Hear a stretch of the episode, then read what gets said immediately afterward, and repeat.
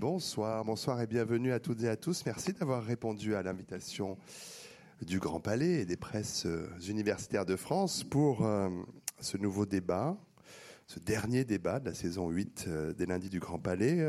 On poursuit et on termine ce soir le cycle héroïque avec cette question. Les anti-héros n'existent-ils que dans les histoires? On va s'interroger sur cette question mais euh, nos débats sont toujours placés sous le signe de questions, des questions qui amènent évidemment euh, plus largement à, des questionnements, d'autres questions. On, sortira d'ici, je, l'espère, avec plus de questions que de réponses. Euh, et puis vous dire que pendant une petite heure, je vais animer au besoin la discussion avec les intervenants que je vais présenter dans un instant. Et puis la dernière partie de cette, de cette rencontre est dévolue aux questions que le public pourrait avoir envie de poser aux intervenants cette estrade, sachant qu'il faut qu'on termine au plus tard et impérativement à 19h55 pour que à 20h cette salle soit libre et que la vie du Grand Palais poursuive son cours. Euh, par rapport à la question de notre débat, on verra que nos invités l'envisagent de façon différente, sous des axes euh, différents, avec des spécialités différentes, ce qui sera le, le gage de la richesse de cette discussion à venir. Alors, je vais bien sûr leur poser des questions, mais je précise d'ores et déjà aux intervenants qu'ils se sentent libres sur cette estrade de, prendre la parole, de réagir, d'intervenir, euh, de rebondir, comme on dit, sur le propos de tel ou tel s'ils en ont l'envie, euh, en dehors des questions nombreuses que j'aurai à leur poser. Alors je vais euh, commencer par remercier les intervenants qui ont accepté de répondre euh, à notre invitation et dans l'ordre, on va dire, géographique de cette, de tablée, remercier tout d'abord Thierry Rogène, qui est sociologue, auteur notamment de Sociologie des super-héros chez Herman. À ses côtés, Jean Canavaggio, qui est professeur de littérature espagnole, spécialiste de Don Quichotte, auteur notamment chez Fayard de Don Quichotte, du livre au mythe, quatre siècles d'errance. À ses côtés, Joël Schmitt, historien, romancier, auteur notamment des 100 histoires de la mythologie grecque et romaine aux presses universitaires de France. Et à l'autre extrémité de cette euh, trop haute estrade, Olivier Pourriol, philosophe, auteur notamment de Ainsi parlait Yoda. J'ai envie de sortir celui-là chez Michel Lafon, mais un nouveau roman qui arrive à la rentrée. On pourra peut-être en dire deux mots euh, tout à l'heure. Enfin, je l'ai découvert ce jour sur mon bureau, donc je ne peux pas vous prétendre l'avoir lu. Euh, même la page 100. Premier tour de table, afin de mieux présenter nos invités. Euh, peut-être Joël Schmitt, commencer avec vous, pour dire que vous avez suivi des études supérieures d'histoire et de géographie à la Sorbonne, romancier, historien, éditeur, critique littéraire, membre de nombreux euh, prix littéraires également, beaucoup de livres, on ne va pas tous les énumérer, mais qui ressortent de genres différents, romans, essais, biographies. Beaucoup évidemment consacré à, l'Allemagne romantique et à l'histoire romaine antique, euh, parmi les derniers ouvrages parus. Euh, côté roman, euh, Les Amants chez Albin Michel, Germania, le, tout nouveau, également chez Albin Michel, et puis côté biographie, L'Empereur Adrien, ou Goethe, et puis ces 100 histoires de la mythologie grecque et romaine au PUF, en que sais-je, qui vient de sortir. Alors, il n'y a pas d'entrée pour le mot héros dans cet ouvrage et parce que je me demande s'il y a même des anti-héros dans la mythologie. c'est le gros problème. Je suis venu, mais euh, je suis un petit peu piégé, mais genre, piégé d'une manière agréable d'ailleurs. Je me demande s'il Pourquoi? Parce qu'il n'y a pas de héros au sens euh, noble du terme, il n'y a que des êtres de demi-dieux ou des humains un peu divinisés qui qui font des sottises comme tous les êtres humains. Il euh, n'y a pas un héros qui ne se conduise mal. Donc, euh, nous avons quand même dans l'esprit le, héros, c'est quelqu'un qui est intouchable d'un certain sens. Alors, alors l'anti-héros, finalement, euh, comme m'expliquait d'ailleurs mon voisin, en fait, qu'est-ce que c'est qu'un de ces demi-dieux? Ce sont en, en eux-mêmes des anti-héros. D'être demi-dieu, c'est être anti-héros. Pourquoi pas? Euh, Je pense par exemple à tout, à toute. Euh, on pense, si on pense à Ulysse par exemple, c'est magnifique son voyage à travers la Méditerranée pour retrouver Pénélope, mais en fait, il n'est pas si courageux que ça, euh, puisqu'il est obligé de se mettre des boules qui est, si je puis dire, dans les oreilles pour ne pas entendre les sirènes. quand Didon reçoit Aîné, par exemple, en route vers Rome, dont il va être un des fondateurs, eh bien, il l'abandonne sur son bûcher l'amour qu'elle lui porte ne lui fait pas grand-chose. Vous voyez, donc c'est pour dire que hum, il n'y a pas, je ne sais pas, la notion d'anti-héros est une notion, moi j'ai bien regardé un peu partout, une notion qui n'existe pas en soi-même, mais peut-être que c'est... Euh, c'est comme les centaures où y a, qui ont une tête d'homme et un, corps de cheval. Alors là, ils, ont, euh, ils, sont à la fois Dieu et à la fois humain. Mmh, voilà une première euh, piste déjà. C'est vrai que on s'interroge toujours et souvent sur les titres de nos débats. Ce, ce titre-là est particulièrement complexe. Moi aussi, je me suis beaucoup creusé la cervelle, mais on va, on va dérouler différentes pistes. Jean Canavaggio, professeur émérite de l'Université de Paris-Ouest Nanterre, directeur de la Casa Velasquez à Madrid pendant un certain temps. Normalement, le, si, vous ne l'avez pas éteint, le micro est allumé. Euh, est-ce qu'on m'entend Absolument. Euh, Je suis un héros. Déjà, un héros du micro. Euh, parmi vos livres, donc bien sûr, il y a une biographie de Cervantes qui a été si souvent traduite, rééditée en Espagne d'ailleurs, j'ai lu dans une version que vous avez revue et corrigée. Et puis, bien sûr, vous avez dirigé une nouvelle traduction des œuvres romanesques complètes de Cervantes, hein, paru en 2001 dans la bibliothèque de la, de la Pléiade. Euh, chez Fayard, donc en 2005, ce livre que j'évoquais tout à l'heure, Don Quichotte, du livre au mythe, quatre siècles d'errance. Euh, plus récemment, en Folio Théâtre, une nouvelle traduction de Numance, et dans la Pléiade, une réédition de votre traduction de Don Quichotte, avec une nouvelle préface. Alors c'est vrai que m'interrogeant moi aussi sur les raisons, euh, sur les questions de ce débat, sur les raisons de votre invitation dans ce débat par, les organisatrices de celui-ci, je me suis demandé si je considérais pour ma part Don Quichotte comme un anti-héros, mais comme Joël Schmidt, je me demandais qu'est-ce que ça peut bien être un anti-héros.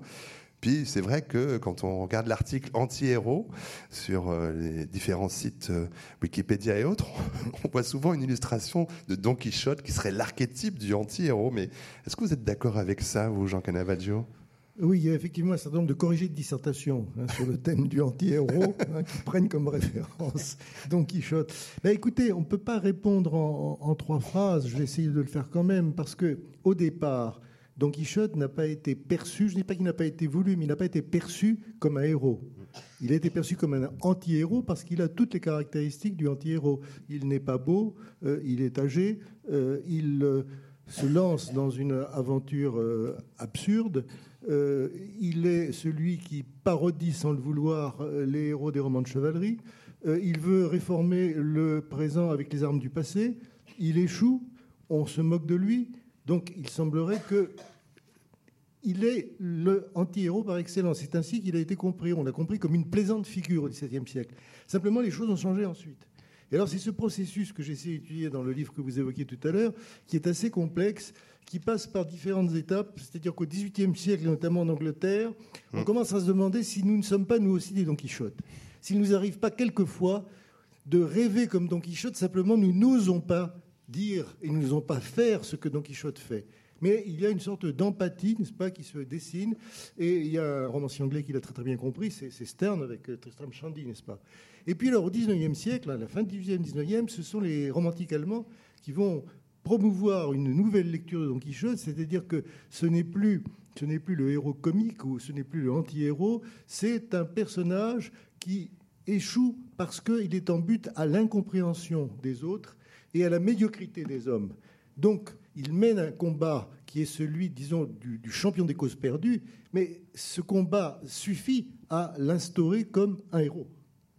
Et nous sommes d'une certaine façon les héritiers de ces deux lectures, et nous les concilions plus ou moins selon euh, les tempéraments et selon les circonstances. Mais c'est vrai que ce qu'on voit très bien dans, dans, votre livre, celui dont on parlait à l'instant, c'est l'évolution effectivement du rapport des lecteurs et des sociétés, on va dire, avec euh, ce personnage euh, d'Iquichotte. Il est, il est vu donc, vous le rappeliez très différemment selon les époques, selon les pays aussi. Qu'est-ce qu'il avait vu, Saint-Évremont, avant les autres, chez Don Quichotte? Ah, il avait vu, il avait vu une création subtile. j'ai cette, cette, citation, mais il faudrait que je la retrouve. Mais Saint-Évremont dit en substance J'admire comment Cervantes a réussi en prenant comme personnage le plus grand folle de la Terre, de nous montrer la subtilité de son esprit. Et donc, euh, il est le premier à avoir une intuition de quelque chose qui va se, développer par la suite. Ah, et puis on peut dire, vous avez cité euh, Tristram Shandy, mais euh, Emma Bovary, le prince Mishkin, euh, le capitaine Akab, Monsieur K, Léopold Bloom, sont tous des descendants. Alors ce serait une lignée de anti-héros? Est-ce qu'on peut le dire comme ça? Ben, Écoutez, je ne sais pas. Est-ce qu'on peut dire de Mme Bovary qu'elle est une anti-héroïne?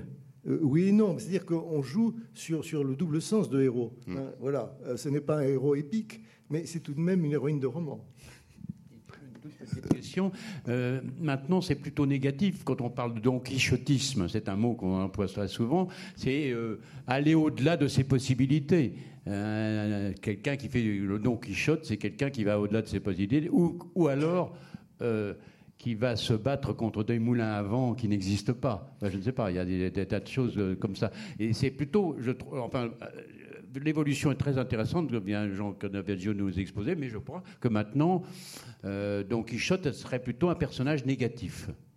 Alors c'est peut-être un, personnage, un, anti-héros, justement, à cause de ça. Oui, non, parce que vous savez, ah. euh, je ne sais pas si vous vous rappelez les enfants de Don Quichotte. Ben oui, j'allais en parler, oui. Ah, hein, ce sont ces, c'est ce groupe de, gens qui ont construit, qui ont, dressé des tentes le long du canal Saint-Martin pour, euh, pour mm. euh, pour héberger les sans-logis, et qui ont pris le nom de euh, les enfants de Don Quichotte. Et, je crois que leur combat n'a pas été perçu comme un combat ridicule, ni comme un combat perdu d'avance. Et puis vous savez, il y a un personnage qu'on a souvent rapproché de Don Quichotte. Quand vous vous rappelez cette photo de, de Tiananmen, vous avez les, chars chinois, mm-hmm. et vous avez devant un, jeune homme qui est vêtu d'une chemise et qui a une sorte de de, de cabas à la main, il se tient devant les chars. Alors on ne sait pas ce qui s'est passé ensuite, mais on a vu en lui une sorte de Don Quichotte des temps modernes. Et on ne peut pas dire que ce soit un personnage ridicule. Hein. Pas du tout. On va poursuivre ce premier tour de table avec Olivier Poriol, agrégé de philosophie. Vous avez été professeur de philosophie en lycée, euh, écrivain, réalisateur, scénariste, monteur. Non, vous avez trop lu plongeur. Wikipédia. Vous avez trop lu Wikipédia. Je n'enseigne pas en ce moment. Mais euh, Vous avez enseigné, je dis. Oui, oui, euh, avec plaisir. Je continue à le faire. Euh, mais Écrivain, c'est vrai. Oui, c'est vrai. Réalisateur, c'est vrai. Non, c'est ça, c'est moins vrai. Enfin, j'ai fait un ah ben vous avez fait un court métrage. Voilà, donc je suis court réalisateur. Bon, mais ça, vaut quand même. le montage, non. Si, si, bah, bah faut tout faire soi-même, hein, c'est moins cher. Donc, donc tout est juste alors. Bon, jusque-là. C'est vrai, c'est vrai. Beaucoup de livres. Mephisto Valls, premier grand succès, Le peintre au couteau, On-Off, cinéphilo, ainsi par les Yoda. À propos de cinéphilo, les ciné-conférences euh, pour le MK2 et la Philharmonie de Paris sont des rendez-vous euh, pour euh, curieux, amateurs de beaucoup de choses, et notamment de cinéma. On va parler de cinéma, bien sûr, ensemble, notamment. Anti-héros et cinéma, ça, va bien ensemble pour vous?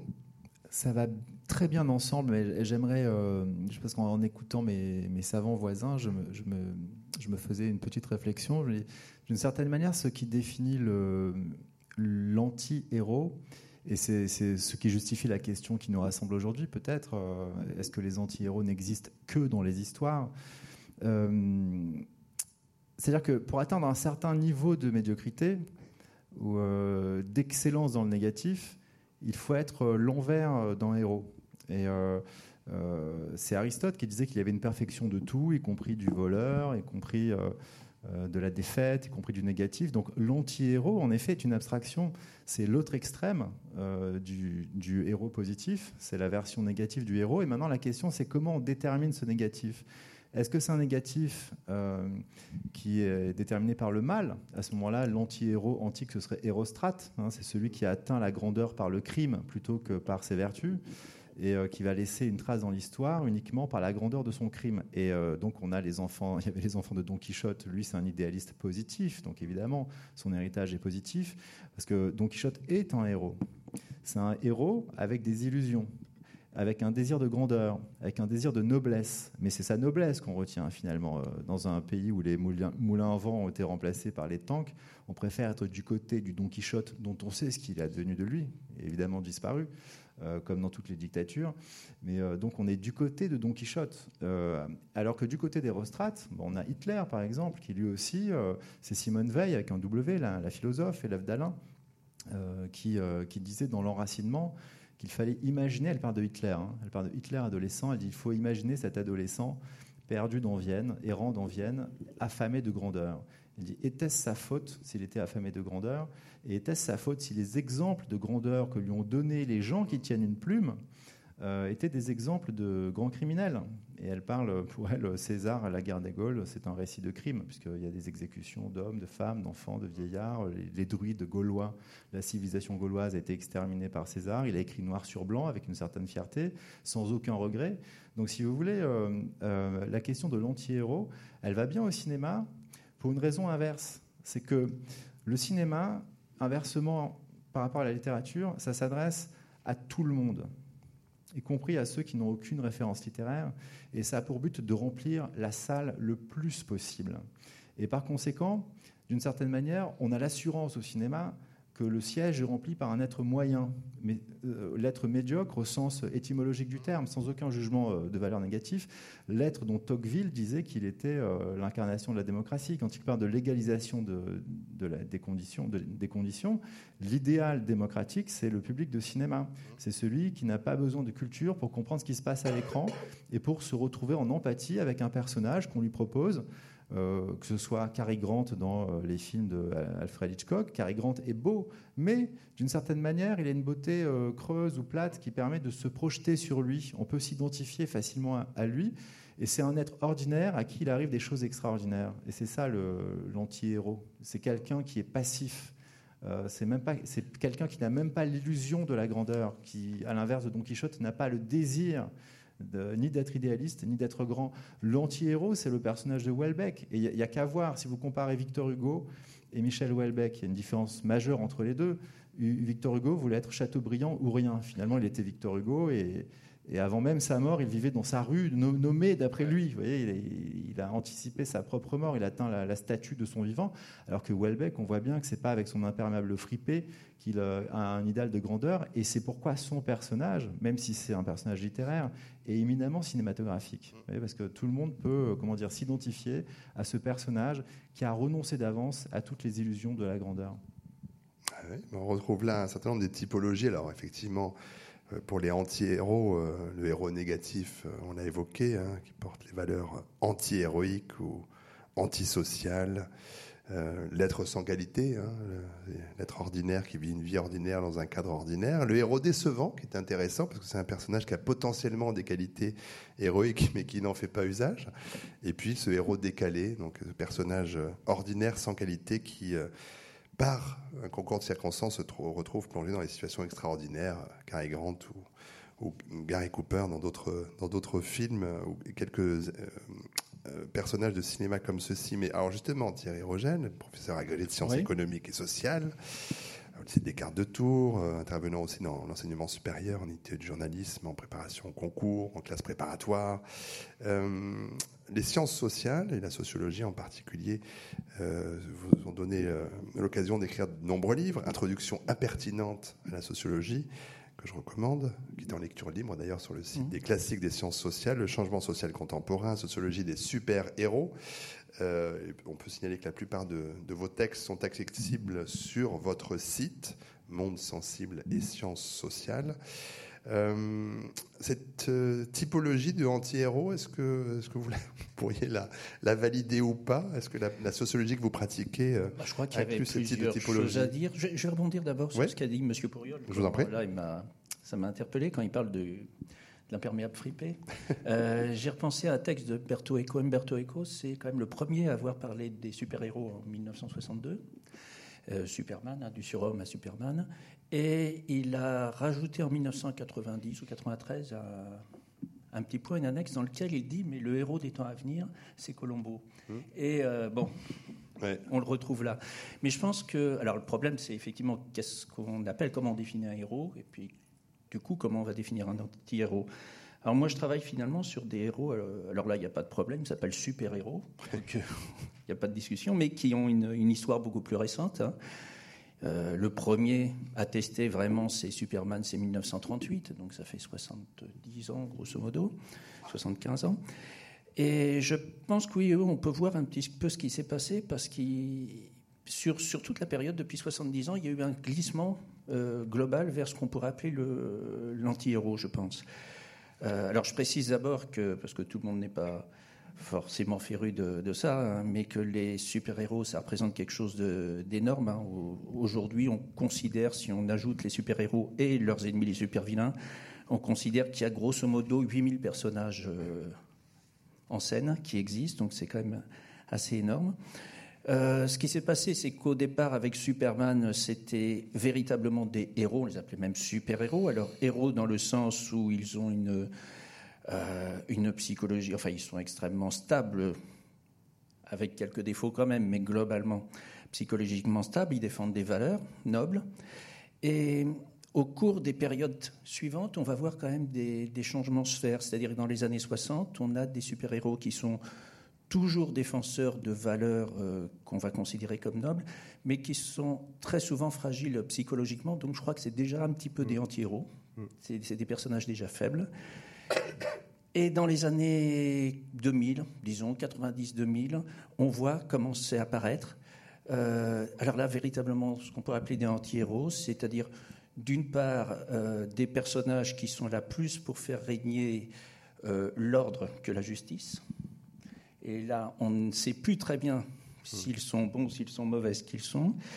Euh, d'autre part, des personnages qui euh, se font des illusions sur leur propre pouvoir. Alors, il y en a un qui est particulièrement euh, amusant de ce point de vue, pas forcément un personnage pas forcément terrible, mais assez intéressant. C'est un personnage qui s'appelle Kikas. je vous donne rapidement l'histoire. C'est un jeune garçon qui est passionné de bande dessinée de super-héros, tellement passionné qu'il décide lui-même de devenir un super-héros. Il se fabrique un costume de super-héros. Il est accompagné d'une jeune fille qui va l'aider. Et effectivement, si on enlève simplement l'âge, on retrouve effectivement quelque chose qui ressemble bien à Don Quichotte, hein, qui, est, bien là. Donc on a un petit peu, ce, je pense, tous ces mouvements. Mais euh, on a parlé pas mal de, super-héros dans le débat de la semaine dernière, et, c'est vrai qu'on a vu que certains faisaient des allers-retours entre le bien et le mal, on pourrait dire ça comme mmh. ça. Est-ce qu'ils passent du statut de super-héros au statut de, de super anti-héros à ce moment-là? Parce que c'est vrai qu'on a des personnages comme ça qui. Bah, il y a toute histoires de scission des X-Men. Dans quel camp sommes-nous? On a le Captain America qui, à un moment, devient de nomade euh, parce qu'il ne sait plus. Euh, mm-hmm. ça dit aussi des choses sur ce que vivent les États-Unis. Donc, est-ce qu'il passe à ce moment-là du côté super-héros ou super anti-héros Alors, il dirait. Euh, on pourrait dire certains passent de super-héros. Alors, je vais prendre les appellations de, du domaine super vilain. là, c'est simple, parce que ça reste très manichéen. Il y a le bon, le bien, le mal, on passe de l'un à l'autre. Euh, ce qui est plus intéressant, c'est quand ils sont dans une situation ambiguë entre les deux. Mm. Euh, par exemple, Civil Wars, qui est, qui est une histoire qui s'est développée il y a quelques années, où à la suite d'une énorme euh, bavure, un super-héros fait plus, en intervenant, fait un nombre important de morts.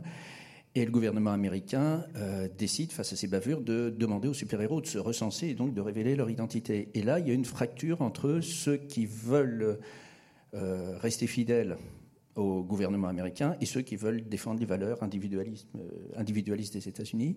Et là, on est dans une totale ambiguïté sur est-ce qu'on est dans, les, dans le bien, est-ce qu'on est dans le mal. Il n'y a, a, plus, plus d'éléments. Jean-Claude Avaggio, je vous en prie. en vous écoutant, je me demandais s'il existe une typologie du super-héros. Et euh, si je vous pose cette question, c'est parce que je me demande si on peut assimiler à des super-héros des personnages comme Tarzan, par exemple, ou Tintin, de l'autre? Alors, euh, non, parce que bon, la typologie, enfin, il y a plusieurs choses qui, font le super-héros. Alors, en général, on considère, euh, c'est la définition la plus simple qu'on donne, qu'un super-héros doit avoir deux des trois caractéristiques suivantes. C'est des super-pouvoirs, mais tous n'en ont pas. Batman n'en a pas.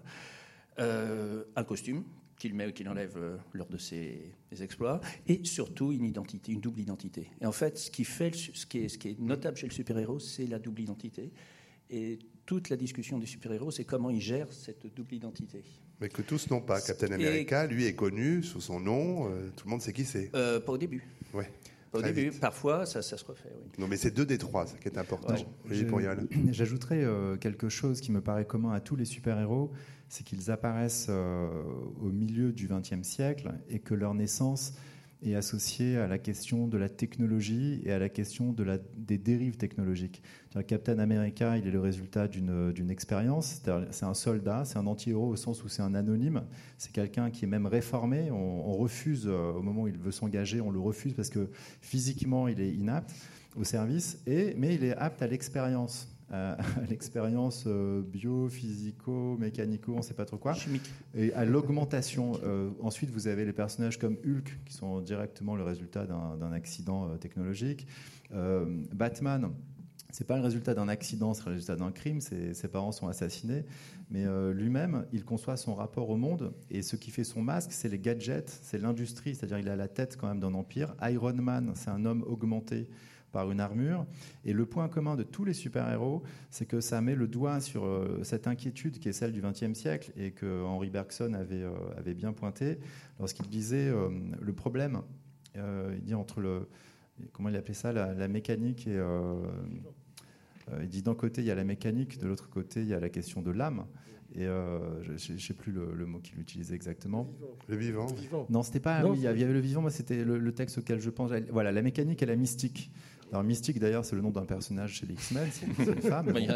euh, la, mystique et la mécanique. Donc là, il dit la, la mécanique, au, au, départ, selon lui, était conçue pour atteindre des buts mystiques. Il s'agissait euh, d'améliorer le monde et de, de l'humaniser et de le faire à l'image de l'idéal humain. La mécanique était là pour servir des besoins spirituels et pour alléger la charge euh, de l'homme, pour le, le, débarrasser du travail physique et lui permet de se consacrer entièrement, finalement, c'est un idéal un peu, un peu grec, hein, euh, presque à l'ataraxie des, dieux grecs, une espèce d'idéal de contemplation. Il dit, voilà, il y a une erreur d'aiguillage. À un moment, la technologie, la mécanique a fait naître ses buts propres, et c'est là l'origine, dit-il, de tous les problèmes, il écrit ça dans les années 30, de tous les problèmes sociaux, politiques, économiques. Euh, pourquoi? Il dit parce que le corps démesurément agrandi de l'humanité, démesurément agrandi par la mécanique, par la technologie, par les machines. Donc on a un corps, le corps de l'humanité est démesurément grossi, mais l'âme est restée à la taille de l'individu. Il dit, et donc il y a un écart, il y a un fossé, il y a un abîme entre l'âme individuelle, autrement dit qui est capable d'étudier la question des fins, la question des buts, et, euh, le corps de l'humanité. Donc les moyens ont grandi, mais l'âme n'a pas changé de taille. Eh bien, si vous regardez ce que c'est un super-héros, c'est un personnage au départ de comics, donc de bande dessinée, mais qui est devenu majoritaire et même euh, totalitaire au cinéma. Euh, pourquoi? Parce qu'il s'adresse à l'individu qui est dans la salle, l'individu qui est écrasé par les problèmes contemporains. Aucun d'entre nous n'est capable seul d'apporter une solution. Euh, alors que Victor Hugo, au XIXe siècle, imaginait encore qu'une prise de position personnelle pouvait changer le, cours du monde. aucun d'entre nous n'est en position héroïque et le cinéma est là pour compenser cet écart. voyez euh, et, Bergson disait on attend un messie, c'était le terme qu'il employait. Hein. Pour combler cet écart, il dit même on attend un supplément d'âme. Voilà. Donc le super-héros, pour moi, c'est un individu de fiction qui va donner à l'individu réel qui est dans la salle, le... c'est comme une chambre de compensation. Euh, imaginairement, au moins au cinéma, les problèmes mondiaux vont être euh, réduits et résolus en, une, heure, et demie, deux heures, alors que dès qu'on ressort dans la rue, on sait que c'est compliqué. Alors, si on reste dans le domaine de la fiction, euh, Jean Canavaggio, pour revenir à la littérature espagnole du siècle d'or, laquelle vous avez beaucoup écrit, est-ce que est-ce que c'est une époque qui produit ces personnages ou est-ce que c'est un, génie singulier qui, dans une époque, bah, sort des catégories et là, Cervantes écrit le Quichotte? Est-ce que parmi les autres auteurs de, cette même grande époque de la littérature espagnole, on, a tout genre de, typologie de héros ou est-ce qu'on a quand même une époque qui, nourrit, euh, d'une certaine façon, qui a infléchi une écriture? C'est-à-dire, si, si, on part euh, du rapport euh, de Don Quichotte aux types de fiction qui ont eu la faveur des contemporains de Cervantes, on en trouve grosso modo trois. Bon, il y a d'abord le Chevalier errant. Alors, le Chevalier errant a fait le bonheur de la génération de Charles Quint et de Thérèse d'Avila, qui étaient de grands lecteurs euh, des romans de chevalier. Mais à partir du moment où les conditions sociales changent, où la société devient une société, euh, sinon casanière, du moins, je cherche le mot, euh, n'est plus Sédentaire. Sédentaire, voilà, merci. à ce moment-là, c'est un, un, autre type de fiction et un autre type de personnage qui retient l'attention, c'est le berger. C'est le berger des pastorales, parce que le mmh. berger qui, nous paraît un peu, un peu étrange et qui ne retient plus notre attention aujourd'hui, c'est le personnage qui invente l'intériorité, bon, qui au fond vit son aventure à travers une relation amoureuse qui est généralement euh, inaboutie, au lieu de euh, renverser euh, les géants, sinon les moulins. Et puis vous avez celui qu'on appelle le picaro. Alors le picaro, c'est le gueux. Alors le gueux, lui, fait son apparition à peu près en même temps que Don Quichotte, au début du XVIIe siècle. Et alors c'est un personnage qui est marqué au départ par son indignité, qui est prisonnier d'un déterminisme qui fait qu'il cherche constamment à s'élever dans la société, mais par des voies frauduleuses, et finalement il échoue. Or, ce type de personnage, Cervantes ne s'en est jamais accommodé. Et il y a un épisode dans Don Quichotte qui est tout à fait intéressant, c'est la rencontre que fait Don Quichotte avec des galériens. Et parmi ces galériens, il y a un homme qui a écrit l'histoire de sa vie, qui s'appelle Rines de Passamonte. Et Don Quichotte lui demande bon, est-ce que ce, récit est, achevé? Et Rines lui répond comment voulez-vous qu'il soit achevé puisque ma vie ne l'est pas? Donc, si vous voulez, le, comment dire, la, fiction autobiographique, le procédé que le roman picaresque utilise, qui consiste à faire parler à la première personne le héros qui va nous raconter sa vie, Cervantes n'en veut pas. Et de ce point de vue, on peut dire que Don Quichotte est un héros libre. Parce que euh, quand il s'appelle Alonso Quijano, qui n'est pas encore devenu Don Quichotte, c'est l'anti-héros ou le, le A-héros, si par excellence. Bon, il a 50 euh, et quelques années, euh, euh, il vit une vie absolument obscure, bon, mais il a une passion, c'est celle des livres. Et à partir du moment où cette passion des livres fait qu'il va décider de vivre comme des chevaliers errants, à ce moment-là, il s'invente un personnage. Et, c'est un acte d'autocréation de, qu'il institue. Mais euh, pour les romanciers qui sont au, bout de cette table, euh, est-ce qu'on peut se poser des questions comme pour mon prochain roman, ce serait bien que j'utilise un anti-héros, une anti-héroïne, parce que ce dont j'ai envie de parler, euh, je pourrais le faire plus, facilement avec, avec ce, type de figure. Est-ce que Joël Schmitt, a déjà des textes, des romans qui sont partis sur des figures anti-héroïques? Oui, c'est-à-dire que un peu compliqué ce que vous me posez comme question, parce que c'est vrai que mes, mes, héros de romans sont parfaitement euh, utopiques, euh, imaginaires, euh, dans un monde qui n'existe pas, etc. donc on est dans, là dans un monde d'invention totale. Euh, avec évidemment certainement des, des points euh, d'autobiographie que, que, je ne reconnaisse pas, si vous voulez, et que je ne veux pas reconnaître d'ailleurs. Mais c'est vrai que euh, le héros romanesque chez, dans mes romans, c'est quand même quelqu'un qui va très loin dans la, une sorte de folie. Euh, je dois dire que c'est un peu ça. Euh, les gens me disent mais, c'est fou ce que tu écris. Je me souviens que Marie Schex, qui était une, bonne romancière des années 70-80, euh, des lauriers de, de Constance en particulier, me disait mais c'est complètement fou. Hein. et, mais c'est fou et, alors j'ai un autre de mes amis qui était écrivain, Jean, Jean Blot, Alexandre Bloch, qui me dit de toute façon c'est germanique que tu écris, mais, les, Allemands ils sont complètement fous, me dit-il. Voilà. Non mais je, je veux comprendre derrière cette folie, euh, la folie. Euh, on peut dire aussi que Don Quichotte aussi a, un côté euh, fou. Hein. Donc ils vont au, au, bout de leur, de, leur, de leur utopie, au bout de leurs rêves et leurs désirs. Moi, le dernier, dans, mon dernier roman, c'est une, histoire aussi, évidemment complètement folle d'un garçon qui veut recréer une Allemagne, une sorte de San Marino au, au, cœur de la, de la Corrèze, et faire une Allemagne purifiée de tout, naturellement. Euh, et donc, euh, euh, où il y aura, le nazisme n'existera plus, enfin plus rien, plus rien de ce qu'a été l'Allemagne épouvantée, épouvantable, n'existera. Et il va tellement au bout qu'il finit par se suicider et se suicider comme s'est suicidé Kleist, ne pouvant plus supporter finalement le monde où il vivait. et eux, ils n'ont pas pu recréer ce monde utopique où ils vivaient. Et c'est vrai, il y a, ce, ce côté-là. On peut les considérer comme des héros, des héros qui vont jusqu'au jusqu'au bout de leur, leur, vie, si je puis dire. Mais euh, voilà. Euh, mais je, n'y ai pas beaucoup pensé, si vous voulez. Mais vous me faites penser. Voilà. Euh, ça vient tout seul, ce genre de choses-là. Moi, je ne, je ne me demande pas. Quand j'écris, j'ai bien un plan, mais je ne me demande pas si ce seront des héros ou pas des héros. Mais en fait, ils sont tous, effectivement, vous, ils sont tous des héros. Ils font des choses extraordinaires et complètement, complètement aberrantes. et, et je ne peux pas faire autre autrement que de faire faire, leur faire faire des choses aberrantes. Et d'ailleurs, c'est ça qui m'amuse, voilà, bien entendu. Olivier Pourriol, quand on a une fille et un flingue, généralement, ça c'est le titre du prochain, euh, il peut se passer des choses euh, diverses et variées dans un roman. Mais est-ce qu'il y a un usage pour vous du anti-héros du anti dans la fiction, dans votre fiction?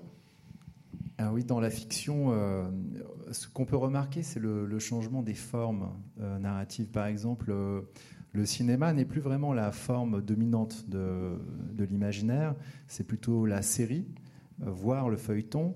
Et donc, on n'a plus besoin de héros parce que le, le héros, d'une certaine manière, on peut raconter son histoire en un temps très court parce qu'il est dans un temps mythique.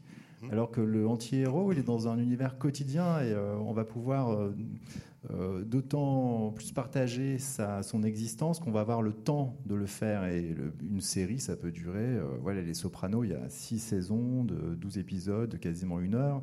Donc on a des anti-héros au deux sens du terme, parce que le, le personnage des Sopranos, c'est un parrain mais euh, c'est un, donc c'est un, bon criminel, mais c'est un criminel de banlieue, disons, c'est un criminel de seconde zone. C'est pas le parrain de Coppola dont on mm. raconte la, dans une trilogie euh, incroyable, euh, peuplée d'un clair-obscur et d'un talent narratif dément. Non, on est dans quelque chose de plus quotidien. Et c'est même un criminel de seconde zone qui n'arrive plus à, commettre des crimes. C'est-à-dire, même dans sa profession, il est plus si excellent que ça. Il se met à douter, il doit consulter une psychanalyste. Donc il y a une forme de comique qui va travailler son, même sa criminalité, mm.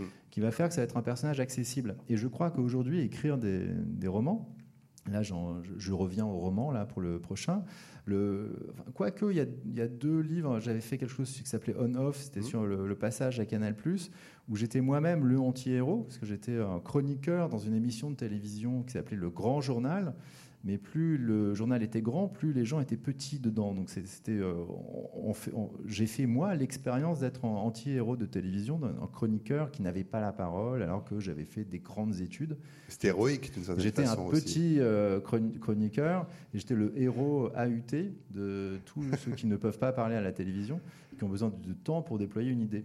Et j'en ai fait un livre. Mais donc c'était euh, assez intéressant parce que j'ai utilisé, si vous voulez, la forme romanesque pour dire quelque chose du monde d'aujourd'hui. Alors le prochain, euh, c'est deux étudiants en cinéma euh, qui eux-mêmes ont un désir de reconnaissance ou un désir de grandeur, mais en passant par le cinéma. Pourquoi? Ben, Le titre, c'est Une fille et un flingue. C'est quoi une fille et un flingue? C'est une citation de Godard. Godard disait que pour faire un film, il suffisait d'une fille et d'un flingue, mais c'est pas une phrase de lui. C'est une citation de Griffith qui disait ça euh, bien avant Godard et qui, disait ça comme un reproche à la médiocrité du goût des spectateurs. Il disait, pour faire un film, hélas, il suffit d'une fille et d'un flingue. Pourquoi Une fille, ben, ça vous promet une satisfaction érotique, et un flingue, ça vous promet un raccourci. Un raccourci pour accomplir vos désirs. Vous voulez de l'argent? Ben, Avec un flingue, il suffit d'aller braquer la banque. Vous voulez la fille? Ben, Avec le flingue, elle dira oui plus vite. Vous voyez ce genre de choses-là. Euh, qui tient le flingue, qui est la fille, voilà. Donc, toute, si vous voulez, toute l'économie du cinéma, ça promet, c'est ce que disait Walter Benjamin, hein, c'est une sorte de chambre de compensation pour éviter les psychoses collectives. Ça s'adresse aux individus euh, euh, dans un monde urbain, contemporain, des individus impuissants qui sont écrasés par leur vie et qui, au cinéma, vont trouver soudain un oxygène. Donc, on peut dire que d'une certaine manière, la nourriture euh, fictive, qu'elle soit sous forme de roman, sous forme de série, sous forme de, film, s'adresse à des anti-héros. Euh, nous sommes tous les anti-héros qui avons besoin de consommer de la fiction pour rendre le réel supportable. Et c'est pourquoi on peut trouver euh, les enfants de Don Quichotte, ils ont été nourris de cet idéalisme qui, même s'il échoue dans la fiction, aide à supporter cet échec répété qu'est la réalité. Donc on a besoin de personnages de fiction, on a besoin qu'ils soient accessibles. Donc dans les séries, moi mes parents regardent Plus belle la vie tous les jours. Euh, on a grandi dans les livres, mais ce qu'ils consomment, au fond, c'est Plus belle la vie. Et je me dis que la vie doit être plus belle quand on regarde Plus belle la vie. Voilà. Qui est très nourri du réel, hein, semble-t-il, Plus belle la vie. Donc, mais revenons peut-être aussi sur les, les questions euh, des personnages d'histoire, parce que tout à l'heure, euh, je demandais à Thierry Rogel si les, comment passer de super-héros à super-vilain et inversement. Mais Joël Schmitt, quand vous écrivez sur Néron, le titre c'est Néron, monstre sanguinaire ou empereur visionnaire. On a aussi cette dualité-là. Euh, va pas vous demander en quelques minutes d'exposer absolument. euh, Mais il y a une réponse à la fin. Il y a une réponse à la fin du livre. Vous choisissez entre le plutôt- monstre sanguinaire. est plutôt favorable Néron. Euh, je- c'est vrai que bon, Néron a été extrêmement. ça, c'est un. Comment une incise. Mais euh, Néron a été très critiqué de son temps parce qu'il il était hostile au pouvoir sénatorial. Et les sénateurs euh, l'ont, euh, Tacite en, particulier d'ailleurs, l'ont, euh, évidemment assassiné d'un certain sens de, son- vivant. Donc il faut aller quand même revoir un petit peu le personnage et, qui a été caricaturé vi- vi- visiblement et, qui avait quand même des notions, des visions, des visions de, l'Empire romain qui, euh, qui, étaient, qui faisaient peur d'ailleurs à Rome, c'est-à-dire il voyait plutôt le- l'Empire romain allant vers l'Est, vers l'Oc- vers l'Orient. Et ça a été d'ailleurs euh, une des- toujours une des constantes des empereurs. Et ça, ça fait très peur. Rome a peur d'être détrônée par Alexandrie, par exemple. Et, et c'est pas à tort d'ailleurs, parce qu'Alexandrie restera quand même euh, la, la grande capitale intellectuelle, même, même bien après la chute de l'Empire romain. Donc euh, voilà, euh, Néron n'est probablement L'historien, pas. il faut quand même qu'il aille, qu'il aille revoir ce qu'il en est des, des- des figures alors héroïques ou anti. euh, Robespierre aussi vous a Oui. intéressé dans le Oui. même ordre d'idées, savoir Je suis. essayer oui, de faire la part des choses. Bah oui, euh, euh, je me suis intéressé à Robespierre. On m'a demandé un Robespierre, je me suis dit c'est bien loin de, de l'Antiquité, mais non, on est en plein dedans d'ailleurs. Ouais. Parce que les révolutionnaires sont tous euh, des, des antiques. D'antiquité, euh, toute, leur, toute leur formulation, tous leurs discours sont, sont copiés pratiquement euh, dans leur- la rhétorique par, sur euh, Cicéron et d'autres. Donc, euh, mais euh, il y a aussi des choses qui m'ont toujours surpris. Ben, Par exemple, Robespierre, il y a un superbe discours contre la peine de mort. Donc, euh, l'homme de la terreur. Donc, qu'est-ce qui se passe? Alors, là, est-ce que c'est le héros d'un côté, c'est de l'anti-héros brusquement? Parce que je me demande si l'anti-héros n'est pas secrété par le héros. C'est-à-dire que, voulant aller jusqu'au bout, je parlais tout à l'heure de héros qui vont jusqu'au bout, est-ce que, en allant jusqu'au bout, on ne finit pas par basculer dans, dans l'anti-héros? Euh, dans, dans, dans, c'est-à-dire dans la- l'abomination. Euh, c'est- c'est- voilà, pour moi, moi l'anti-héros, pour moi, c'est, très négatif dans, dans mon esprit. Ça veut dire que c'est celui qui finit mal, celui qui au bout n'a pas de rédemption possible? Enfin, rédemption. Non, mais vous voyez, je pensais à Hercule, Héraclès, qui a fait les douze travaux extraordinaires. C'est peut-être le héros le plus extraordinaire de, le- de notre temps. Mais il a fini quand même au pied d'Omphale à tricoter. Pourquoi pas d'ailleurs, après tout. Mais pour- pour dire, pour dire, dans la mythologie, euh, c'est- considéré comme, euh, comme, comme ridicule, naturellement. Mais euh, pour tout, on peut, on peut, les hommes peuvent tricoter si ça leur plaît. Donc, mais voilà, euh, il y a toujours un, une faille dans le héros. euh, et je pense que c'est cette faille-là qui est peut-être euh, là où il devient un anti-héros. Quand Icare veut monter au ciel et que ça, euh, ses- ses- ses, euh, fondent, euh, là, il, tombe à, terre. Donc, c'est un, il est devenu un anti-héros alors qu'il il montait au ciel, c'était un héros. Vous comprenez Et Je pense que quand on va trop, trop loin, trop vite, euh, ça, ça aboutit mal. Euh, ça aboutit même à la mort. Et ça, dans mes, mes- mes personnages, ils sont tous, ils se suicident pratiquement tous. Alors que je suis pas du tout assez fasciné par le suicide, mais ils se suicident tous parce qu'ils ne peuvent pas aller plus loin que que ce qu'ils voudraient aller. Donc, euh, donc, euh, ils deviennent des anti-héros d'un certain sens. Jean Canavaggio. Ah. Oui, allez-y, allez-y. C'est il ne faut pas tenir jusqu'au bout parce que sinon, je pense que ça passe pas. Voilà, non, mais allez-y. Voilà, C'est juste le tenir autrement. Non, je voulais simplement dire que la roche tarpéienne est, est près du Capitole. Bon, enfin, donc les Romains avaient déjà qu'on pouvait devenir un anti-héros en voulant être un héros. oui. Mais il y a une récupération aussi de, bah, des personnages. On n'a pas été Don Quichotte, mais, mais c'est le cas pour, euh, pour, pour lui comme pour d'autres. Moi, je pense qu'il est. ouais, je pense que si vous le tenez au bout, en fait, ça coupe la réception. Plus que ça. Est-ce qu'il est rallumé votre micro, Jean Canavaggio, vous pensez Alors, formidable. Non, mais euh, les héros et anti-héros, ils peuvent être euh, récupérés aussi, Ah instrumentalisés. Euh, ben, ils le sont, me semble-t-il, quand ce sont des personnages de fiction. Oui. Voilà, la récupération est plus facile parce qu'elle s'accomplit à travers un discours romanesque qui est susceptible de, de générer des, des lectures différentes Une interprétation. des interprétations. Bon, mais il reste tout de même quelque part un fond. Euh, regardez le, la Vulgate Don Quichotte, c'est c'est Jacques Brel, c'est Ouais. l'homme de la Manche. Bon, ben, c'est un héros. Il y a une chose que je vais vous poser, je, peut-être que j'ai mal entendu dans, ce que vous, dans votre intervention, mais toujours ce que j'ai entendu dire, euh, que Don Quichotte, c'est euh, la satire de la chevalerie. Ah. alors voilà, non mais est-ce que euh, faire une satire de la, faire une satire de la chevalerie, c'est être un anti-héros Non, c'est pas une satire de la chevalerie. C'est-à-dire que les idéaux de la chevalerie ne sont pas affectés par l'entreprise de Don Quichotte, qui au contraire est un admirateur des romans de chevalerie. Simplement, euh, il veut ressusciter la chevalerie dans un monde qui n'est pas fait pour ah. l'accueillir, et il veut réformer le monde, il veut retrouver l'âge d'or en se servant d'armes qui ne sont pas prêtes à lui rendre le service qu'il attend.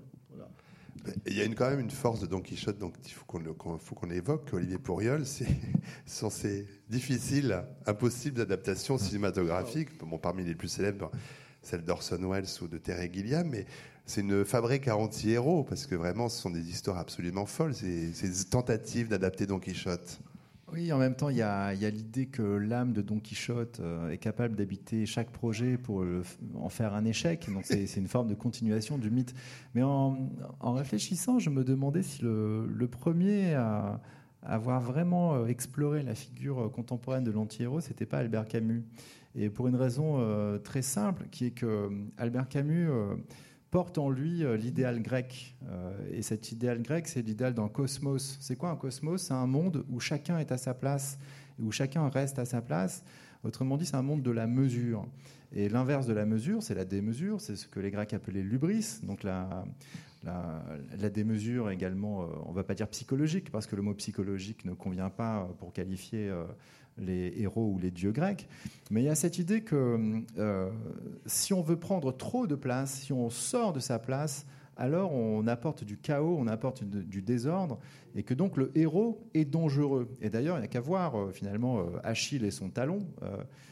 le, héros, peut-être que son héroïsme même a toujours comme revers un point d'aveuglement, une illusion, un danger, et il est dangereux pas simplement pour lui, il est dangereux pour tous.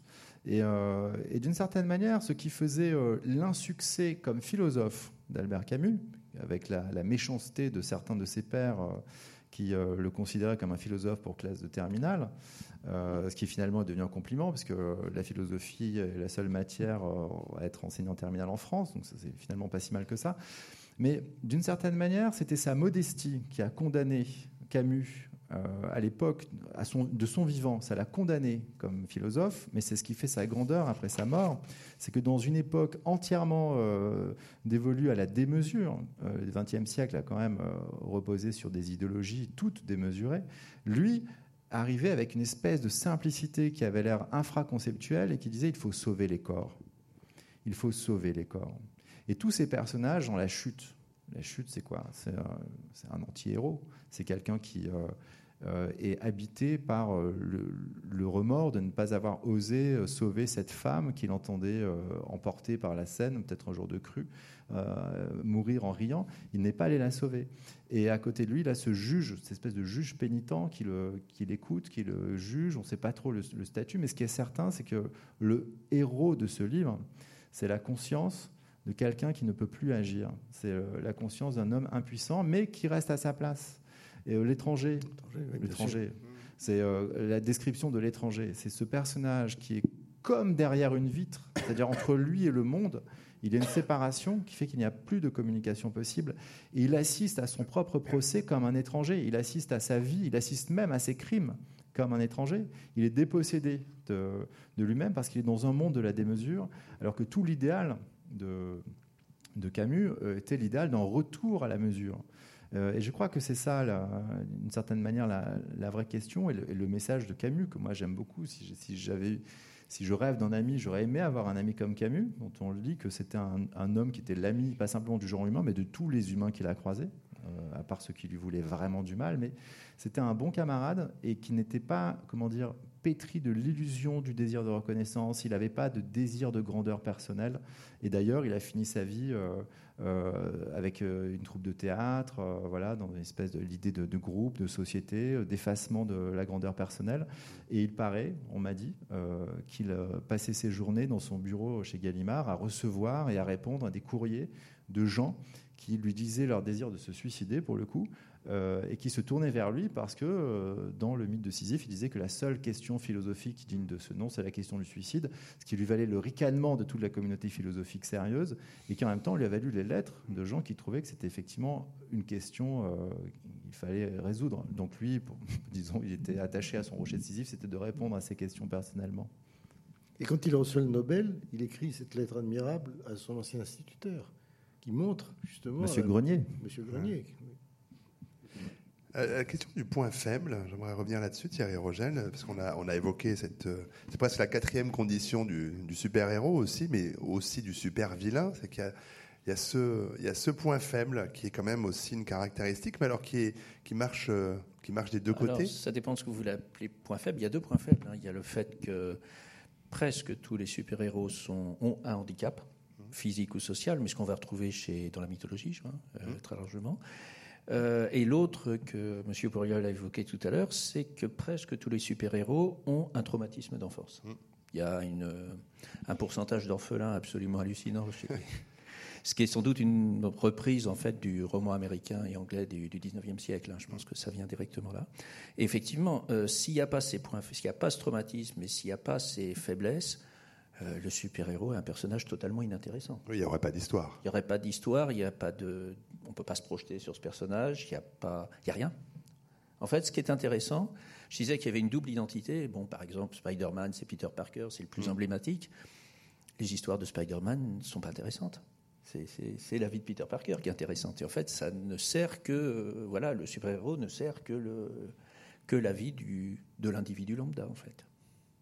Oui, c'est une autre sorte d'homme sans qualité, le super-héros Voilà. dans son identité euh, euh, officielle, que ce soit. euh, Ça peut être ça, oui. Superman, Spider-Man ou d'autres. Mais on a évoqué tout à l'heure la, la question des, des séries télévisées. Vous parlez de super, de anti-héros ordinaires avec les Sopranos. Il y, a- il y en a qui sont moins ordinaires, enfin au même type d'ordinarité Breaking Bad.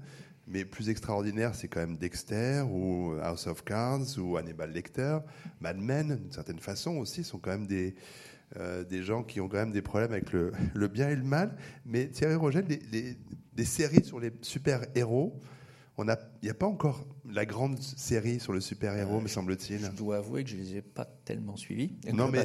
Parce qu'elles ne sont euh, pas d'une qualité scénaristique euh, encore de, à niveau. Les Comment on séries, je les connais mal. Alors, je pourrais. Non, je Alors, il y en a une qui marche toujours bien, c'est la plus ancienne, c'est le Batman des années 60. Oui. Mais parce qu'elle était Mais- totalement décalée. Parodique quasiment, enfin presque Voilà, humoristique. parce qu'on même. pouvait pas, en fait, on pouvait pas faire de- d'effets spéciaux qui soient crédibles, donc on- ils ont joué vraiment sur la parodie. Autrement, dans les séries, je les connais assez mal. hein. Euh, pour ce qui est des films, euh, là, on en a Non, cinq c'est- par an. Sur, Ouais. les, sur les séries, quand même, Ouais. il faut rappeler que les super-héros commencent en série, puisque c'est Oui, tous oui. des héros de feuilleton. Mm. Donc après, qu'ils soient portés à l'écran ou pas, peu importe, d'une certaine manière, c'est euh, parce qu'on a affaire au quotidien de Spider-Man ou de Batman, etc., qu'on a affaire à leur quotidien, qu'on voit le moment où ils déposent leur masque, qu'on peut euh, être en empathie avec eux et euh, jouer aussi ce côté grandeur nocturne et, euh, et petitesse euh, diurne, qui est le, le commun euh, de, de l'homme du XXe siècle. hein. On, a, on a une petite vie de jour et on est obligé de rêver, de se rêver une grande vie de nuit. Oui, pour l'heure, on l'a quand même plutôt en une fois deux heures ou deux heures et demie tous les deux ans pour les Superman, les Batman les... et autres. On les a pas déclinés pour l'instant en 13 ou 26 fois euh, 50 minutes, comme euh, 24 fois, euh, comme les grandes séries qui marchent depuis une quinzaine, euh, un peu plus d'années. Bon, euh, je dirais que, alors pour ce qui est du cinéma, euh, faut mettre l'accent sur le fait que c'est maintenant, c'est quand même l'œuvre de Disney hein, qui a racheté Marvel il y a quelques années, et donc là il y a un, il y a un travail euh, purement économique, Mmh. extrêmement fort. Euh, et si on regarde alors le cinéma, là que je connais un petit peu mieux, j'ai pas tout vu non plus, hein, parce que là y a- il y a- on peut pas suivre, ou du moins bon, faut être un peu maso. Euh, on voit hélas plusieurs euh, plusieurs directions possibles et c'est peut-être pas la meilleure qui est en train de se développer. C'est-à-dire que vous avez des films qui posent la question de la faiblesse du héros, c'est les Spider-Man, euh, qui sont assez attachants parce qu'on s'attache au personnage, plus ou moins bien fait, mais en tout cas on s'attache au personnage. Ou c'est il y a ceux qui vont montrer la noirceur des choses comme euh, les Watchmen ou les Tim Burton, les Batman de Tim Burton. Et puis, euh, il y a les films, euh, j'ai envie de dire sans épaisseur, ou, qui sont surtout de la bagarre, qui sont surtout les aventures du super-héros, qui vont très vite. Euh, on voit très peu leurs faiblesses, on voit très peu leur vie personnelle, et, et j'ai l'impression que c'est cela qu'on voit de plus en plus, en fait. Alors, avec quand même une exception Mais- notable, par- sur les séries, c'est pas un super-héros, mais Profit, qui était une série absolument géniale et si euh, amorale qu'elle a été interrompue au bout de 5 ou 6 épisodes, mais c'était en 96, peut-être un peu trop tôt.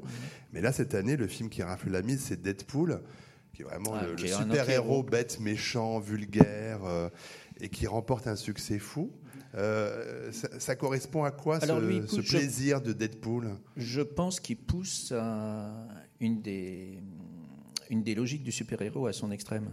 Bon, euh, Deadpool, il est, il est carrément schizophrène. hein.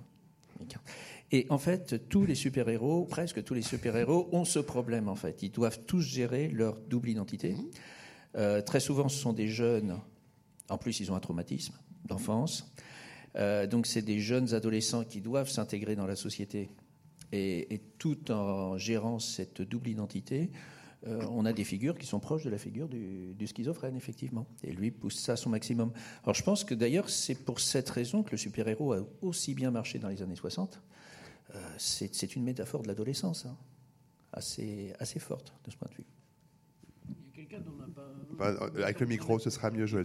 Il y a quelqu'un, on n'en a pas parlé, et pourtant c'est pour, pour moi le premier, enfin, euh, quand j'étais enfant déjà, euh, le premier super-héros, c'est Zorro. J'ai pensé. Et oui. Zorro, alors Zorro, Alors, une euh, double identité, alors, il, il, est, toujours là au moment où il faut. Alors, euh, euh, c'est absolument extraordinaire. Bah, si- Et, moi, et on continue, il y a des séries euh, qui passent dans, dans Oui. la télévision sur Oui, Zorro. mais si on prend euh, le masque de Zorro, qu'on enlève la figure du renard, qu'on rajoute la figure de la chauve-souris, on a Batman. hein. Et en fait, euh, Batman, dans, dans Oui, l'histoire, c'est Batman, oui. oui, oui, c'est le même. Ça. Ou presque, à, à deux différences, à quelques différences près, c'est que Batman, dans son enfance, Bruce Wayne, dans son enfance, voit l'assassinat de ses parents dans la rue par un voleur, au moment où il sortait d'une projection d'un film de Zorro. Donc euh, la référence est, est claire. Alors la grosse différence quand même, euh, c'est d'une part, euh, Zorro, si mes souvenirs sont bons, n'a pas de traumatisme d'enfance.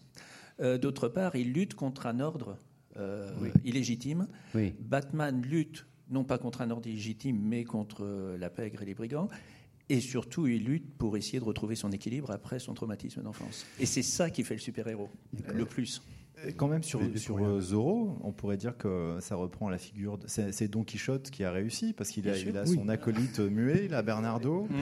Euh, Oui, c'est vrai. euh, Jean Canavaggio. Tout à fait. C'est plutôt, euh, comment dire, un, un chevalier euh, Oui. qui va réparer l'échec de Don Quichotte, hein, qui va remplacer cet idéalisme euh, qui Absolument. condamnait à l'échec par euh, Absolument. à la pointe de son épée. hein. Mais alors qui apporte justement cette double identité euh, diurne et, et nocturne. Enfin, diurne, il n'est pas Zorro, euh, nocturne, il devient Zorro. Oui. Et alors ceci me, me fait penser à un, à un mot de Sainte-Beuve qui disait Nous nous endormons en, en étant Don Quichotte et nous nous réveillons sans Chopin-ça. Il y a de cela. Alors, euh, l'heure approche, oui, de donner la parole au, au public. Euh, j'ai quelques questions, bien sûr, à vous poser encore, mais la première personne qui souhaite intervenir lève le bras euh, et on lui apportera un micro. Mais comme le premier bras à se lever est toujours long, méfiez-vous, après il y a un embouteillage et ce sera fini. Donc profitez-en tant qu'ils sont là. Je, je voulais juste dire Oui. quelque chose sur le, côté adolescent. Euh, euh, il faut rappeler quand même, en effet, les super-héros sont très souvent. Pourquoi ils ont un traumatisme d'enfance? Pourquoi ils sont tous orphelins quasiment? Euh, Ça s'adresse à des adolescents. L'adolescence, c'est le moment où on veut faire table rase de ses parents. Donc, euh, c'est beaucoup plus facile de s'identifier à, à- à un héros qui a nettoyé l'héritage familial pour se réinventer soi personnellement. Et il faut rappeler que la- l'adolescence, hein, ça finit euh, pour les amateurs de latin, c'est un incoatif, c'est quelque chose qui commence quand on est en train de devenir adulte. Donc c'est une métamorphose. L'adolescence, c'est la plus bouleversante euh, probablement. C'est le moment où on se découvre peut-être des super pouvoirs. Il y a aussi toute la question du désir, du désir sexuel. Donc euh, les super pouvoirs métaphorisent très naturellement ce super pouvoir qui va se projeter sur l'environnement, etc. Bon, euh, Spider-Man qui envoie des. euh, mais c'est traité comme ça dans les films, hein. c'est-à-dire qu'il y a toujours cette double lecture, c'est toujours présent. Et il faut rappeler quand même que d'une certaine manière, la, prégnance des films de super-héros sur nos écrans, euh, c'est tout simplement que le public moyen du, du cinéma aux États-Unis ne dépasse pas 24 ans. Le public adulte regarde les séries euh, complexes avec des anti-héros, Breaking Bad, Les Sopranos. Les, scénarios intelligents sont du côté des séries sur les chaînes privées aux États-Unis. Et euh, donc en France, on, reçoit toujours les choses avec euh, une vague un peu de retard. Mais il ne faut pas idéaliser non plus ce qui se passe sur les écrans. Ça dit simplement qu'on attend de moins en moins des spectateurs et qu'on s'adresse à des gens qui sont eux-mêmes en mutation. Je partage cette analyse. Euh, alors, première question. le temps d'amener ce micro jusqu'à monsieur. Ça arrive, ça arrive. On fait courir mademoiselle. Super héroïne du micro. Merci. Ben voilà, le, l'anti-héros, ben c'est la base du scepticisme. C'est-à-dire que, pardon, ben, les, pardon, les anti-héros, ben, c'est les gens qui sont sceptiques et en général, ils attaquent jamais dans la conversation. Ils attendent que ce soit les autres qui attaquent et là, le, ils déclenchent le scepticisme. Ah, Qu'est-ce que c'est que le scepticisme? En quoi, ça consiste? Est-ce que le scepticisme et le anti-héros font bon ménage? Bah, je trouve ça très bien vu, euh, en effet. C'est-à-dire que le, doute, c'est pas, c'est difficile de créer un héros qui fonctionne sur le doute, puisque même les manuels de scénario euh, écrits par des scénaristes américains vous le disent. Pour qu'un personnage de, film euh, fonctionne, il faut qu'il ait un désir très fort. Donc le héros sceptique, ou même par exemple American Beauty, c'est carrément le héros neurasthénique. Euh, c'est euh, déjà une gageure de raconter l'histoire d'un personnage comme ça. Donc en effet, le vrai anti-héros, c'est celui qui n'est animé par rien de positif. Et donc le personnage critique maximal sera peut-être finalement Colombo. Il ne crée pas les crimes, il arrive après, il faut que j'en parle à ma femme, mais il a une manière de résoudre euh, sans éclat, avec une finesse masquée, des, choses qui sont là. Donc ce scepticisme, ça explique peut-être aussi le succès des séries policières. Mm-hmm. Est-ce que, Maigret, est que Maigret est un héros Le commissaire? Ah C'est Colombo qui oh. faisait penser. Quand même des valeurs positives. Il résout euh, les enquêtes. Non, mais le scepticisme, c'est le, le sel de la philosophie. Quand euh, Alain ah disait le, le, doute, c'est le sel de la pensée. Mm. On peut considérer que le, le vrai anti-héros, normalement, c'est le philosophe. Mm. même si euh, ils prennent des postures héroïques, etc., qu'on attend d'eux des grandes choses. La plus grande chose à attendre d'un philosophe, normalement, c'est l'effacement, c'est euh, la modestie, c'est euh, le doute. oui, bon, c'est des choses qui ne se racontent pas finalement. Même si Socrate hein, est le premier héros qui a refusé de se défendre et qui, en même temps, a profité de la grandeur de, de son procès pour devenir une légende. À propos de légende, tiens, je vais en profiter puisque les bras ne se lèvent pas tout de suite. Euh, et continue avec vous, Olivier Pourriol, pardon, mais puisque... Ah, pardon. Quelqu'un levait la main et je n'avais pas vu. Oui, euh, je voulais juste dire, en fait, moi, ce que je considère comme anti-héros, c'est souvent... Euh, enfin, je veux dire, je suis d'accord et pas d'accord avec vous, parce qu'en fait, pour moi, Colombo, c'est... pour moi, c'est pas un anti-héros, en fait. ce que je considère comme un anti-héros, c'est ce qu'on voit surtout dans les euh, films, euh, un personnage qui est méchant et euh, qui le reste jusqu'au bout, en fait. Comme, je veux dire, dans certains films, surtout de cette époque, il y a beaucoup de méchanceté. Pourtant, j'aime bien les films gore, les films, je veux dire, d'horreur. Mais ce que je ne supporte pas, en fait, c'est qu'à la fin, on laisse le méchant gagner, en fait. Et c'est ça, pour moi, que je considère comme anti-héros, en fait c'est qu'il n'y avait pas de conclusion en fait sur, euh, sur un film. en fait, voilà. On laisse euh, la méchanceté gagner et voilà, quoi. Il n'y a pas de, de morale en fait, voilà. Ah. C'est ce que je voulais dire. Non, et voilà, intervention, euh, commentaire sur notre discussion. J'étais parti sur complètement autre chose, mais j'ai peut-être encore raté. Je ne veux pas rater une main qui se lève, mais puisqu'on est en pleine euro de football, il y a aussi des, des légendes qui se créent à partir de mauvais gestes. Éloge du mauvais geste, un livre d'Olivier Pourriol publié en 2010. Le coup de tête de Zidane sur Materazzi, bien sûr l'exemple le plus fameux de ces gestes qui font quand même la légende euh, d'un joueur. C'est pas par le mauvais geste que tout d'un coup euh, on, accède à un autre statut qui quand même, alors je sais pas si c'est héros anti-héros, mais on rentre dans la légende. Euh, c'est pas anti-héros du tout, justement, puisque Bah. là, moi, les, les mauvais gestes que j'ai pris, c'était des gestes de grands champions. Ils sont déjà grands comme champions par les beaux gestes. Euh, Zidane, il a quand même gagné euh, avant en 98 et lui a mis deux coups de tête dans le ballon et il avait marqué des buts. Euh, il a marqué déjà un but dans cette finale en 2006 en faisant une panenka. Il a cherché le, le geste exceptionnel. Il voulait faire quelque chose de plus extraordinaire que simplement gagner, puisqu'il avait déjà fait. Donc il fallait qu'il fasse un geste qui lui ressemble. Alors soit il gagnait deux fois la Coupe du Monde, il a failli le faire. Je pense qu'il était plus en état physique de le faire. Il était fatigué. Bon, c'était la fin du match. Et puis il a saisi l'occasion, je dis euh, un peu comme euh, un homme assoiffé euh, voit passer une fontaine devant lui. Et cet Italien qui l'insulte, il voit l'occasion de créer un geste qui va porter sa marque pour toujours, qui sera une Zidane. Ça s'appelle pas encore comme ça, mais ce coup de tête qui d'une certaine manière efface l'enjeu sportif. Euh, on ne se demande plus, on a arrêté de regarder à partir de ce moment-là, peu importe qui gagnait le match, puisque lui était sorti euh, par la grandeur de son geste. Moi, je le compare à Achille. Alors, bon, il y a des gens qui disent c'est quand même pas l'Iliade de la Coupe du Monde de foot. Oui et non, parce que l'Iliade, d'une certaine manière, a eu assez peu de lecteurs. Ça concerne le monde grec antique. Alors, il le connaissait par cœur, il apprenait à l'école, mais euh, les lecteurs cumulés de ceux qui connaissent vraiment euh, l'histoire d'Achille et de sa colère sont bien inférieurs en nombre à ceux qui ont vu ce geste en direct de Zidane. Il y a 3 milliards de personnes qui voient finalement un Achille moderne qui, à lui tout seul, arrivé à emmener son équipe en finale et qui, euh, comme Achille, a un talon. Euh, son talon d'Achille, c'est sa colère, c'est euh, son orgueil. Il est en colère contre son, en- contre son entraîneur. Hein, L'entraîneur d'Achille, c'était Agamemnon. Ben, Achille boudait sous la tente. Il voulait pas se battre pour Agamemnon. Il voulait pas vraiment se battre pour Domenech, euh, Zidane? Donc, euh, il y, a- vraiment des liens. Et euh, d'ailleurs, quand, il a commis ce geste, beaucoup de gens lui sont tombés sur le, en disant, lui sont tombés dessus en disant c'est pas bien, un capitaine ne fait pas ça, et l'exemplarité, les enfants qui regardent, et, etc., etc.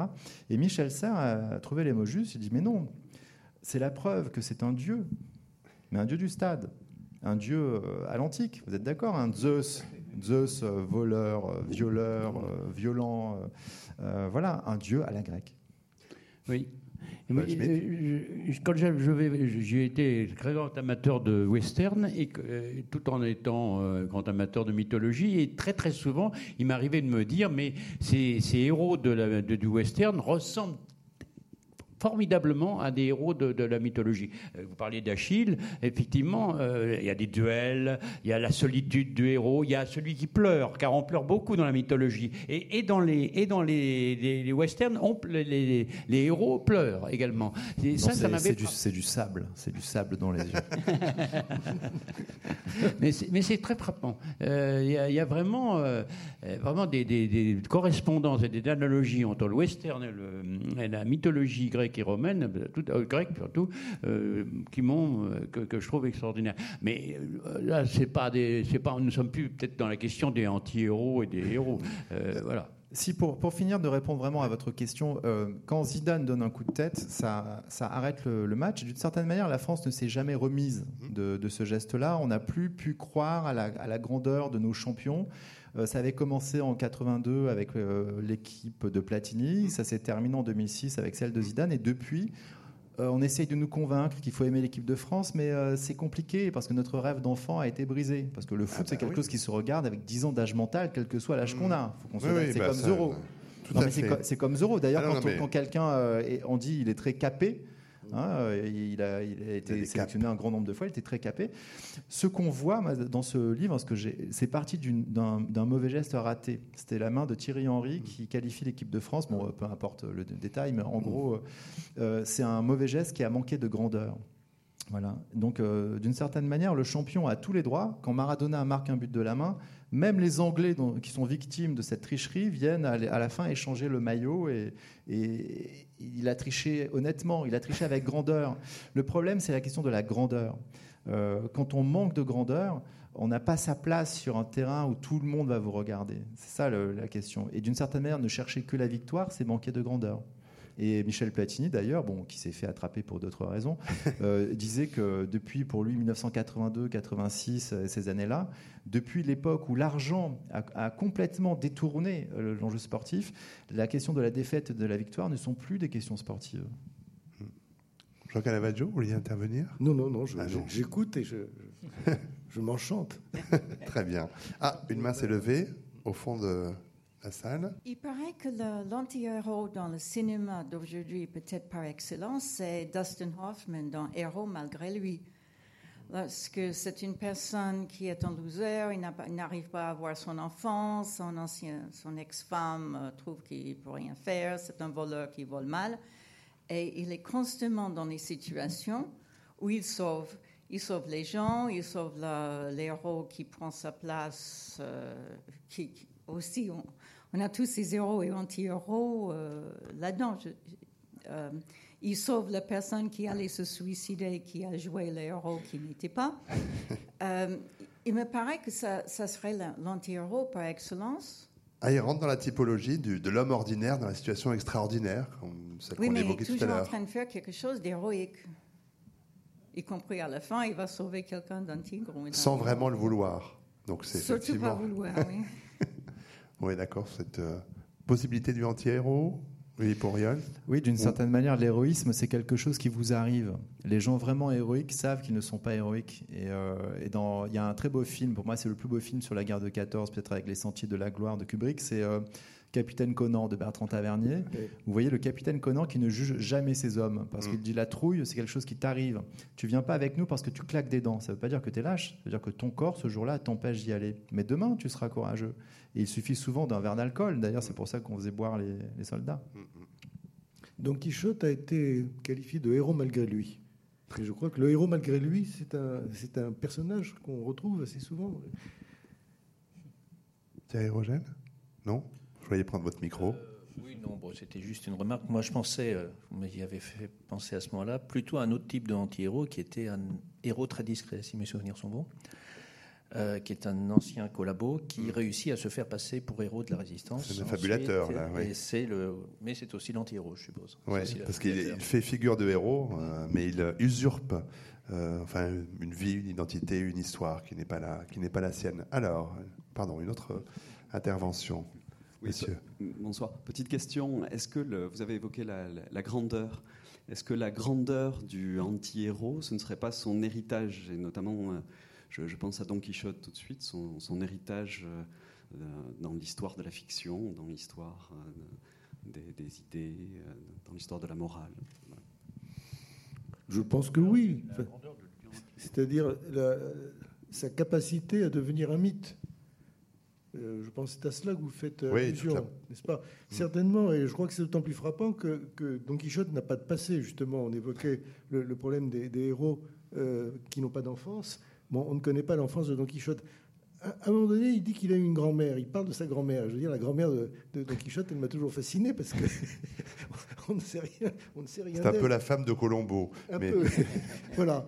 Mais en revanche, il y a effectivement une, une richesse de, dans, dans- dans le, comment dire, dans le traitement du, du personnage, pas seulement à travers la littérature, mais aussi dans l'iconographie, euh, au cinéma, bien sûr, dans- en musique, euh, qui montre justement qu'il y, avait des potentialités qui ont été développées à travers des réceptions successives, sûrement.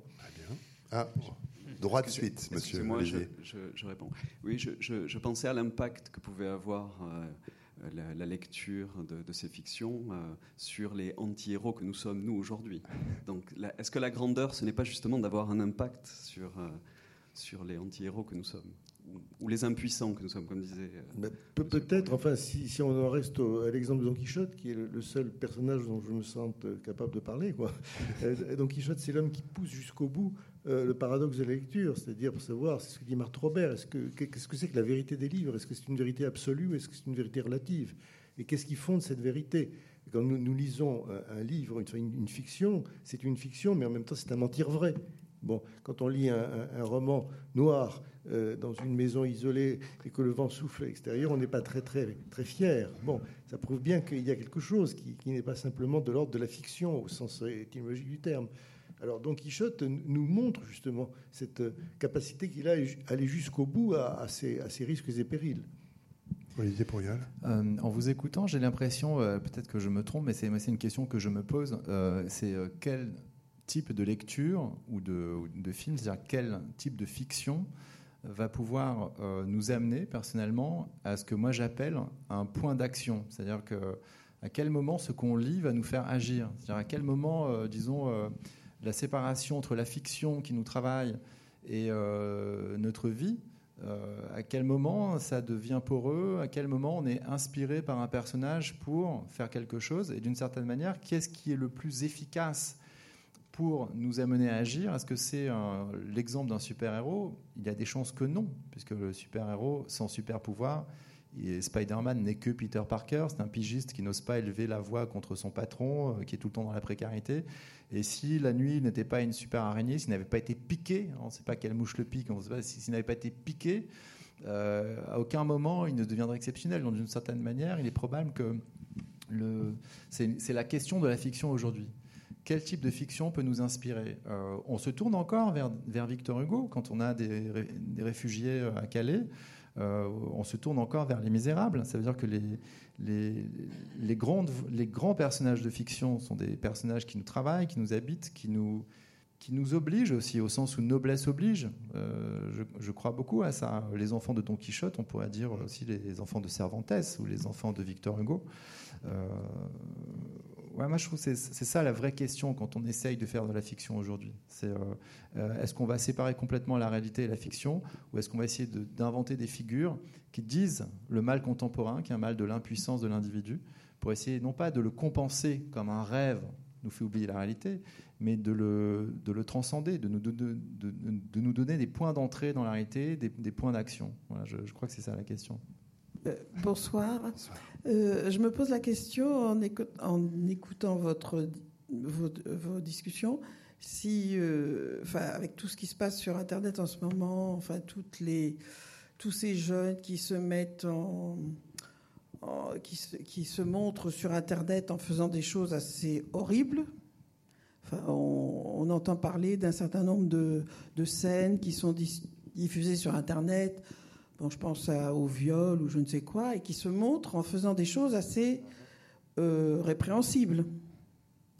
Donc est-ce qu'en ce moment, il n'y aurait pas une espèce de tendance euh, à vouloir être plutôt anti-héros que héros chez certains jeunes? Enfin, c'est une question que je me pose. Hein. Pierre Roger? Euh, Je ne sais pas s'il y a une tendance. Je pense que ces jeunes-là ont toujours existé. Euh, simplement, avant, ils le faisaient dans leur petit groupe. Ils avaient 20 euh, témoins ou 10 témoins. Maintenant, ils espèrent en avoir euh, quelques milliers. Et je rappelle, pour, se rassurer un tout petit peu, qu'ils peuvent aussi s'en mordre les doigts. Il y a quelques années, il y a ce jeune imbécile qui amusé à lancer un petit chat contre un mur.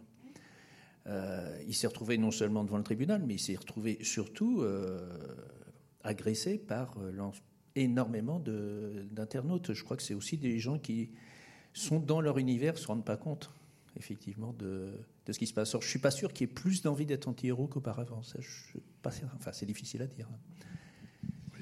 Euh, disons qu'il y, y, a quelque chose dans la nature même de ce qu'on appelle les réseaux sociaux. Par exemple, vous avez euh, YouTube.